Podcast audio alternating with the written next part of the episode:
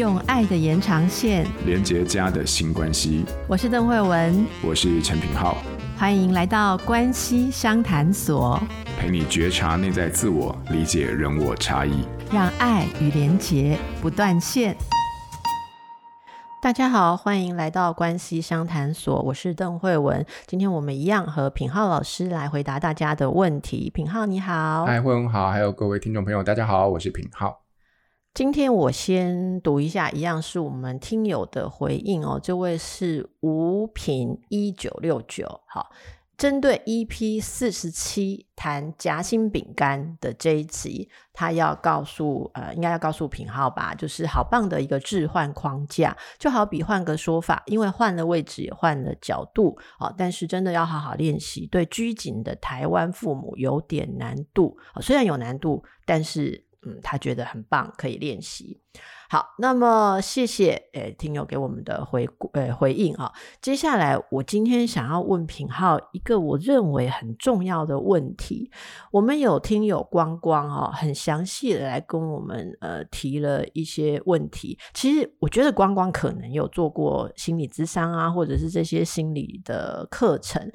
因为他很内行，好，光光提的内行里面有包括对话，例如亲子问题，他要问的是孩童为什么，孩子为什么有时候会不承认他真正的问题，而要有点像是说谎或是找借口。好，那为了要让我们知道他所谓的说谎是什么，哈，就就像心理师，我们都会问说你所谓的说谎是什么，然后我们要听那个细节，还有真的把呃细节都列出来，哈，那因为这里面可能有包括也有包括一些细节，我就不全部念，但是我想要呃跟品浩老师摘要一下，第一个就是像妈妈可能就问小孩说，为什么这么多作业没有写？好，然后有作业簿不见了，好，结果小孩子就都没没什么讲话，让妈妈到处找，到处找，找不到小孩。小孩说大概是在学校，好，可是呢，事实上学校就远距啊，很久没有去学校，很很不可能在学校，除非是已经放在学校很久了。然后妈妈指出这个逻辑的错误的时候，小孩子就给你来那一招，叫做什么？沉默。品皓很多吧，就是小孩子。他编的借口逻辑被大人指出的时候，他就给你来一招，叫做沉默。然后再沉默到后来，你就会感觉自己很像在逼宫。好、哦，啊，你不讲话是什么意思？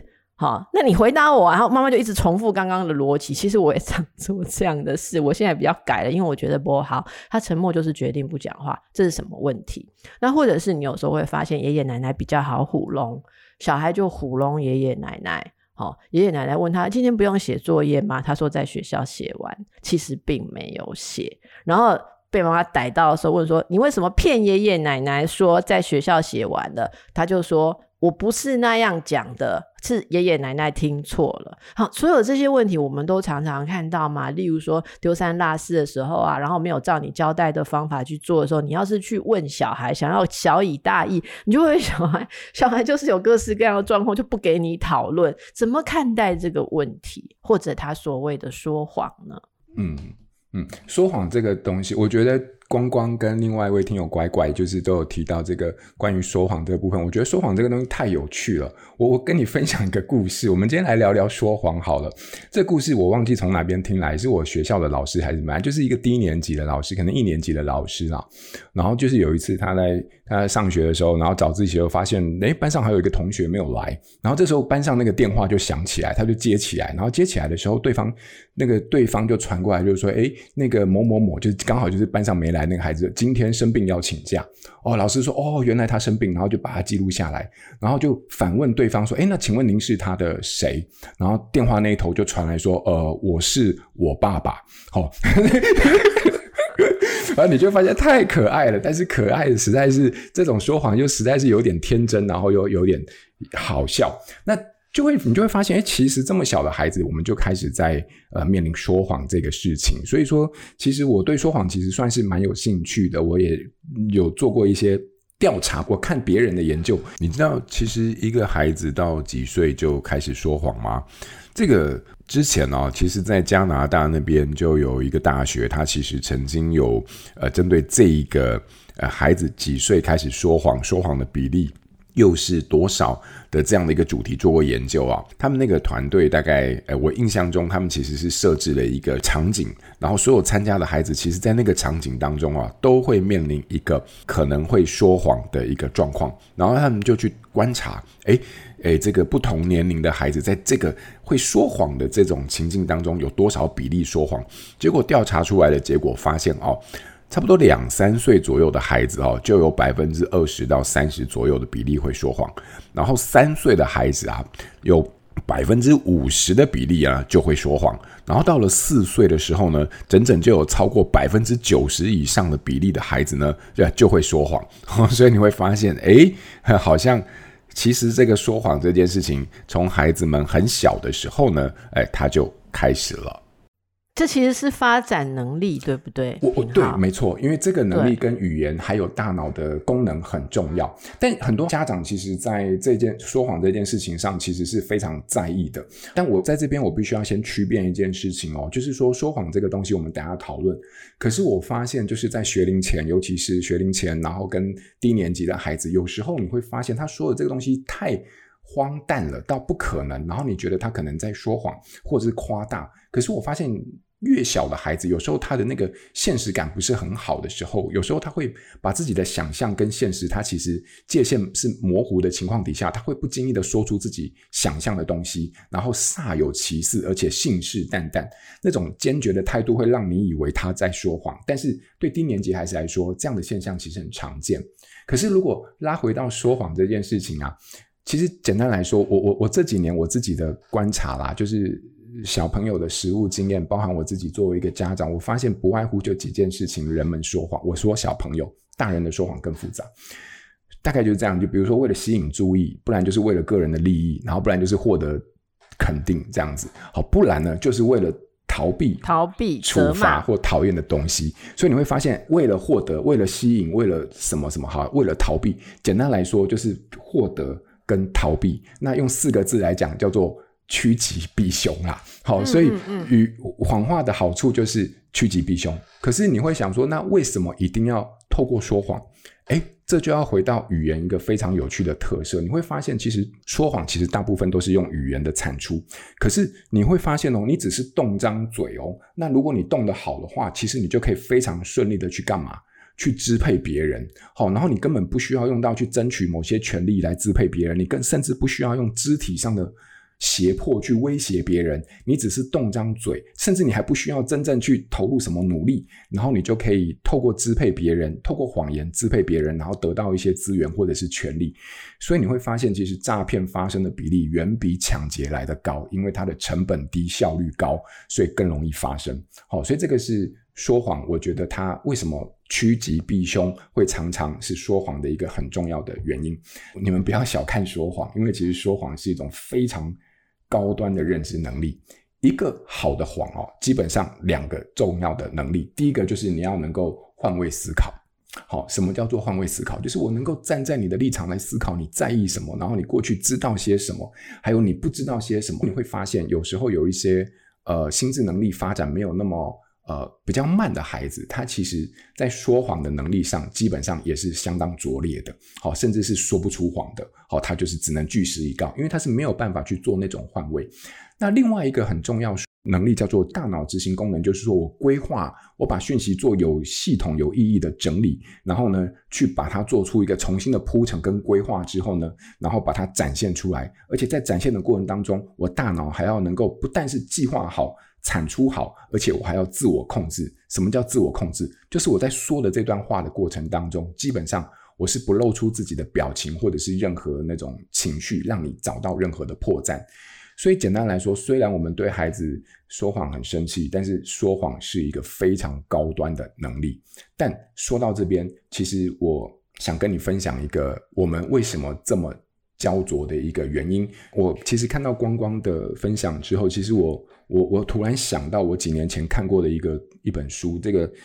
美国有一个大报社的一个记者，应该叫做格拉威尔，他写过一系列的书，其中有一本书叫做《解密陌生人，这里面有一个观点，我觉得非常有趣。他说的是这样，就是说我们这个社会运作的一个很重要的事实，就是我们必须要先学会信任别人，而且我们要非常能够轻易的去信任别人。因为当我们比较容易倾向去信任别人的时候，我们才能够在关系当中运作。呃，举出非在书中举出非常多的例子跟研究，但结论其实简单来说，就是人类是一种。其实蛮容易去信任别人的生物，因为信任人的这个成本啊，其实是最低的。哦，你你想嘛，如果你随时对于任何的讯息关系都处在一个怀怀疑的状态的话，你一定会为因为这种怀疑付出非常大的关系上的或者是自己生活的品质的一些代价。比如说，你同事假设今天就肯定你，就说：“哎，慧文，你刚刚我觉得你这心理治疗做的真是好。”好，那如果说你是一个，诶，我们就是信任人，我会觉得把它当做是一个自我的肯定。可是如果你是一个以怀疑作为出发的人，你心里面就开始有非常多的毛就会出来，比如说，啊，他只是想要安慰我，对不对？或者说他我对谁都嘛是这样说，或者是。他为什么要在这种场合突然跟我说这些？他背后到底有什么目的？好，然后呢，你就会开始去怀疑他的动机、他的意图。那你站在这样的一个怀疑论的角度的时候，你就会发现，其实你对于所有的关系的连接跟维系的品质，一定会出现困难的。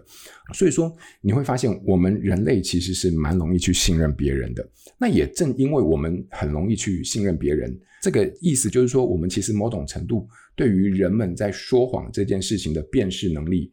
不是特不是那么好了，那现在我们可以把它结合在一起了，对不对？人是一种天性说谎的动物，好，因为说谎可以趋吉避凶，好，但人又是一种比较倾向去相信别人的生物。这下好啦，放在里面的时候，它就是一个逻辑上非常冲突的部分，因为我们在关系里面不断容易会愿意付出信任，但同时不断又面对人性说谎，所以纠结的地方就来了。所以我们就是呃。我自己的，我我自己认为，就我们其实永远都会在付出信任，然后呢又被谎言伤害当中去轮回。好，然后这个拉扯最纠结的地方，大概就两个地方。第一个其实就是在亲子关系或者是亲密关系，但我们今天讲亲子关系就好。那另外一个其实就是这整个我们现在所身处的网络世界。好，网络世界我快速带过，你就会发现，其实假讯息这，你看从疫情以来。任何一个阶段，我们其实有面临的其实是越来越多的假讯息。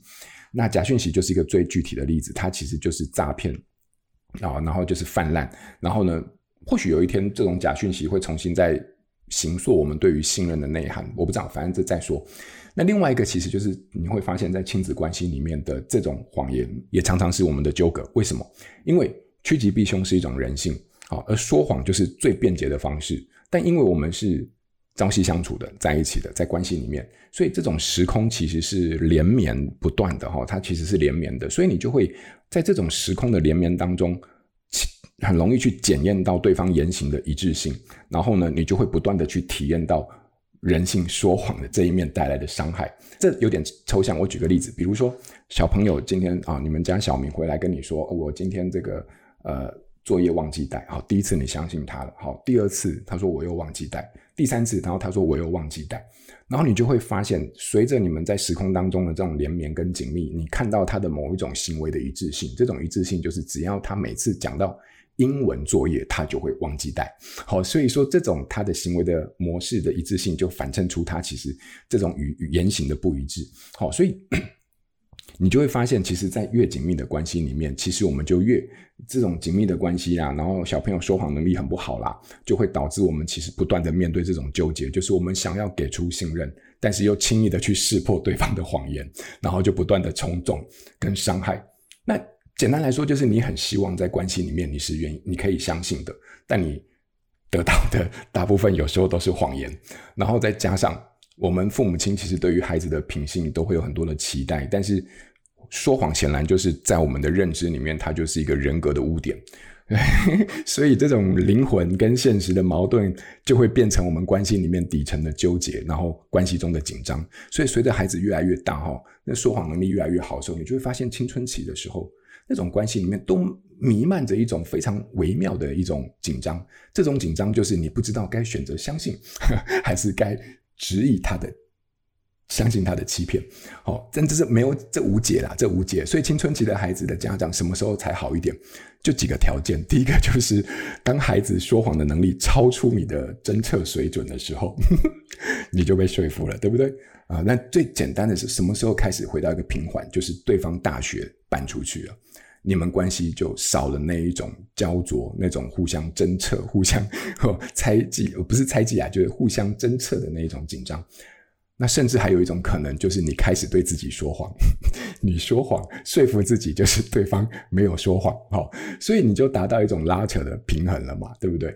所以说，呃，这是一种人，对我来说，这就是一种对于人性的理解。那你如果问我怎么办，那我们回到教养里面，就是直球对决这种说谎的现象，好，而且尊重人性必然说谎的可能，好，的可能，好，所以。嗯，不同的标准，当当然不同的家庭会有一些对于说谎不同的标准、不同的尺度、不同的要求、不同的做法。你可以有很多方法，你可以揪出来，你可以质问他，你可以处罚他等等。但如果从一个人人生比较更长期的角度来说，我更希望的是透过说谎带出一个我想跟你分享的关于态度这件事情。我用一个实验啦，这个实验慧文你也做做看，你应该。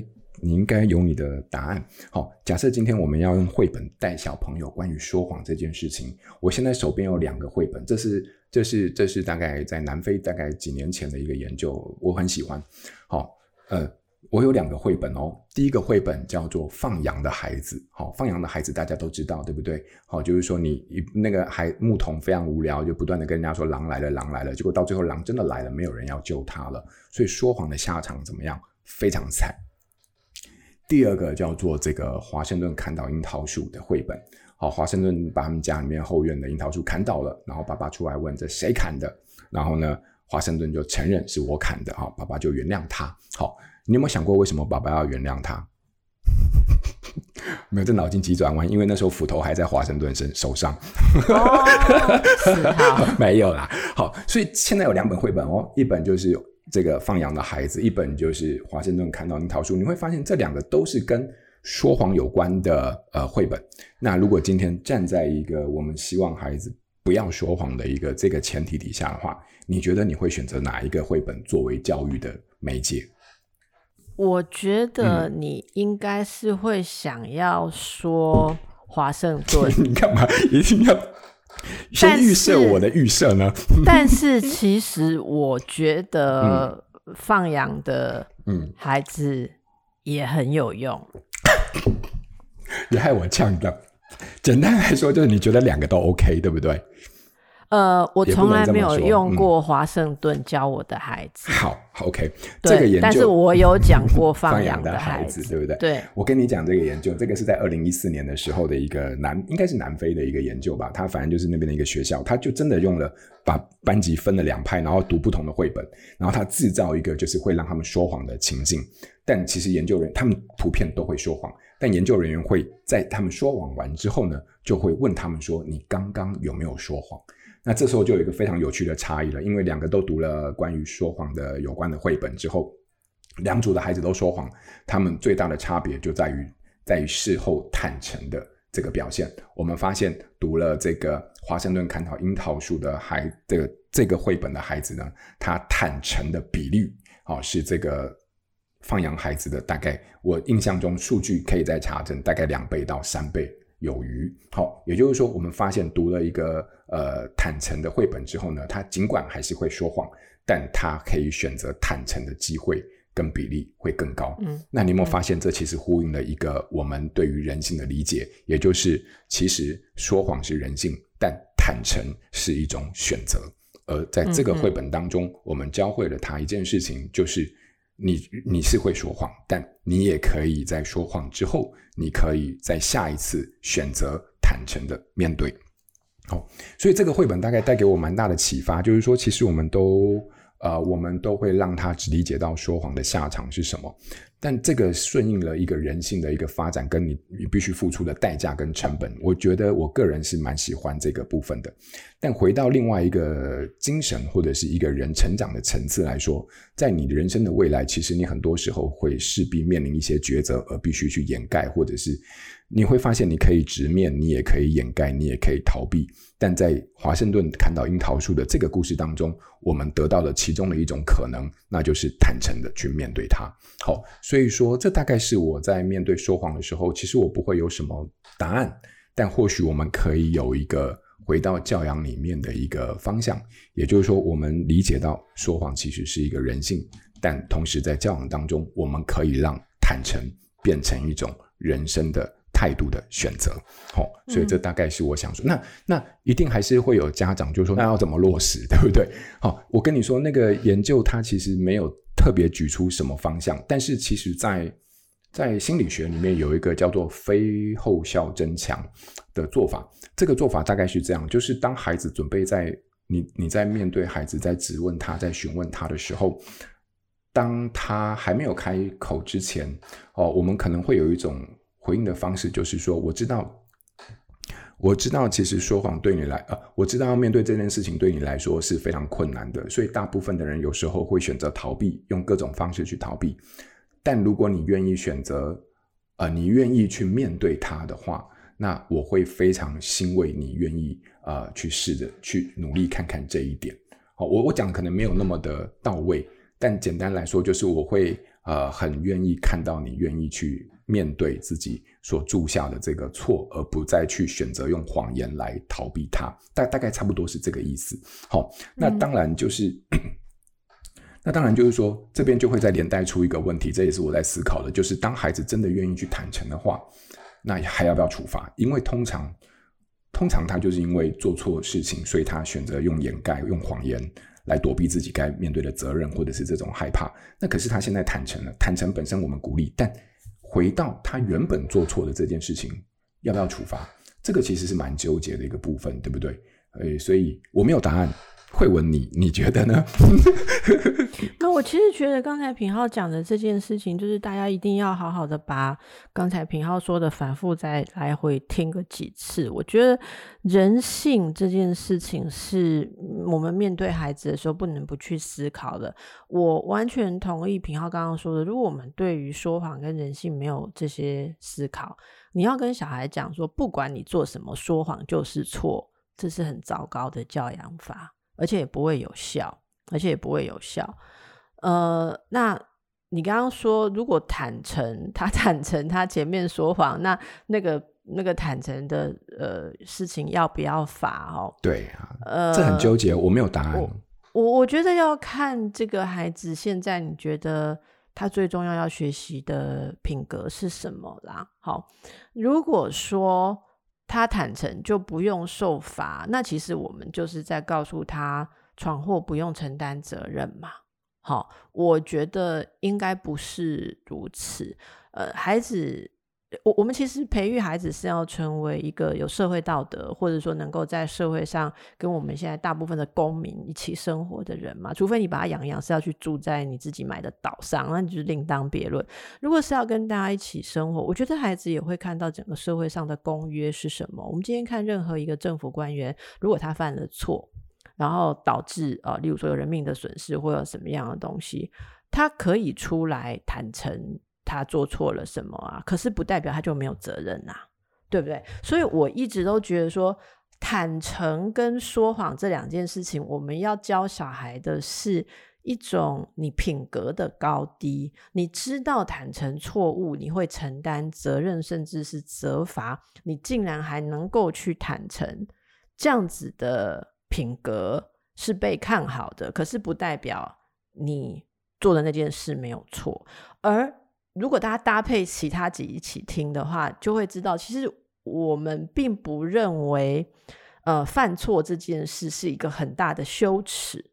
犯错其实是他没有思虑周密，或者说没有用。正确的方法去处理好这件事情，导致犯错嘛？大部分小孩子无心的犯错，或其实是这样，或者变成一个习惯性，他在逃避一个更困难的事情。所以那个那个犯错本身并不一定要带给他他不配为人的耻辱感，可是那还是有责任在，而你愿意去承担责任，这是荣誉。所以我，我觉得说谎这件事情，父母关心的，除了我可不可以信任你，怎么去跟你相处，如何继续帮助你当你的父母之外，如果你都骗我，我要怎么？继续去帮助你？这是父母刚刚讲的信任的问题。那我觉得另外一个问题是，我们其实。很难，但是仔细去想的话，你要用很多心思才能教会小孩人为什么要诚实。所以大家都会问，我用我的话来摘要一下平浩老师今天告诉大家的，我们都会问孩子为什么会说谎。其实应该要说的是，你要给孩子一个理由，他为什么要诚实跟承担，这才是应该要教孩教孩子。所以我其实呃后来再回头想想。华盛顿的故事讲的是承担跟他为什么要诚实啦，但是放羊的孩子其实就是一种恐吓，告诉你说你如果说谎的话你会很惨，可是并没有告诉他诚实会有什么好处。所以我我在想，这是为什么刚刚品浩请我们让我们大家想一下，如果你只有教你常常说谎，以后讲的话都没有人相信哦。我我觉得这一点是站不住脚，太薄弱了。小孩子聪明一点，到青少年就知道说 乱讲，根本社会上又不是这样，对不对？那、嗯、那到就就像我我一个朋友的小孩已经进入就是比较青少年后期，开始会追女朋友嘛。然后他他他每次都他喜欢女生都被别人追走，已经连续两个了。所以他妈妈就跟他说：“你都跟女孩子讲些什么话？”好，然后他就说。哦，像这个第二个我喜欢，我就跟他讲说，你知不知道你为什么哈英文讲不好？是因为你的那个发音有一个字，你舌头伸太出来了。然后女孩子就不理他了，那年就去跟一个英文很好的学长在一起了。他妈说。嚯！我怎么怎么会生到你这种儿子？你就不能就是讲个谎言，跟他说他英文很好，因为那个女孩子很希望自己可以就成为那种英文演讲比赛的选手这样子。然后他妈说啊，你就知道他想要这个，你就不能跟他讲说你讲英文的时候很可爱嘛？那他孩子就看着他，他妈就说你对女孩子有时候要说一点谎啊，叫做白色的谎言呐哈。那你看像这个东西，小孩就会觉得说你为什么？以前跟我讲不能说谎，然后现在你又跟我说有些事情要说谎。如果你大人解释不清楚的话，小孩在品德养成上就会有嗯困惑。那当然，大部分的小孩都足够聪明，自己会判断什么小谎可以说，大谎讲了你就就是。你就败德了，好，其实我觉得大部分还是不希望自己成为一个连自己都看不起的人。这种荣誉感在正常环境下长大的小孩，我相信都会有。好，那只是看说我们在跟小孩子的关系里面，你大人也要不断的思考，是那个承担的勇气来自哪里，然后那种我们所谓高尚的自我认同。是怎么样来的？然后这对他有什么样的好处？所以才会说华盛顿的绘本可以帮助人家承担呢？哈，这是这是我的一个回应，并并没有回答品浩刚刚那个开放性的问题，说那坦诚要怎么？但是我我觉得真的今天带给我们的是一个很深度的思考。好，那说谎，呃，重点不是去吓阻他，而是去了解他现在对承担什么有困难。这也许是父母应该要。读懂跟协助的地方哈，那最后品浩有要给大家什么练习吗？嗯，好啊，好啊，我蛮喜欢你刚刚那个注解。其实我其实我也没有想到过，但是从承担这个角度，其实在选择面对坦诚自己的犯错或者是自己的责任的时候，这是一个人生里面很重要的事情嘛，否则你一辈子就是在逃避。事实上，你会发现其实。责任感的英文叫做 responsibility 嘛，对不对？好，你会 responsibility，你如果把它拆分的话，你就会发现变成 response 跟 ability。response 就是回应，然后呢，ability 叫做能力，也就是说，责任就是我有能力去回应我所犯下的哦，或我我所做出的决策，所以我有这种。回应的能力，好，所以说这个能力本身就是慧文刚刚说的那个承担嘛，好，所以如果再回到我们今天的这个新练习的话，我想我们刚刚其实就两个绘本嘛，对不对？或许哦，下次啊、哦，就当你家小朋友你怀疑他可能已经呃在这个谎言的这个选择当中在那边摇摆的时候呢，你或许可以试试看，如果从华盛顿砍倒樱桃树这样一个鼓励坦诚的角度，你会怎么跟他说？或许我们可以来一起练习看看，我们看看事情会不会有些不一样。那当然，最后处罚不处罚，怎么处罚，这还是回到我们自己对于人格品德的思考。好，好，所以大概就是这样子。嗯。好，谢谢品浩，嗯、希望带给大家呃更缜密的哈、嗯、一个看待亲子关系的角度。那么就祝福大家喽，各位、呃、小朋友们，如果你跟爸妈一起听这一集的话，以后说谎要小心一点哦。斧头先不要急着放下来哦。对对对对对，OK，好，OK，谢谢大家，谢谢，拜拜，拜拜。亲子天下 Podcast，周一到周六谈教育，聊生活。开启美好新关系，欢迎订阅收听 Apple Podcast 和 Spotify，请给我们五星赞一下，也欢迎在许愿池留言回馈，告诉我们希望在关系相谈所所听到的。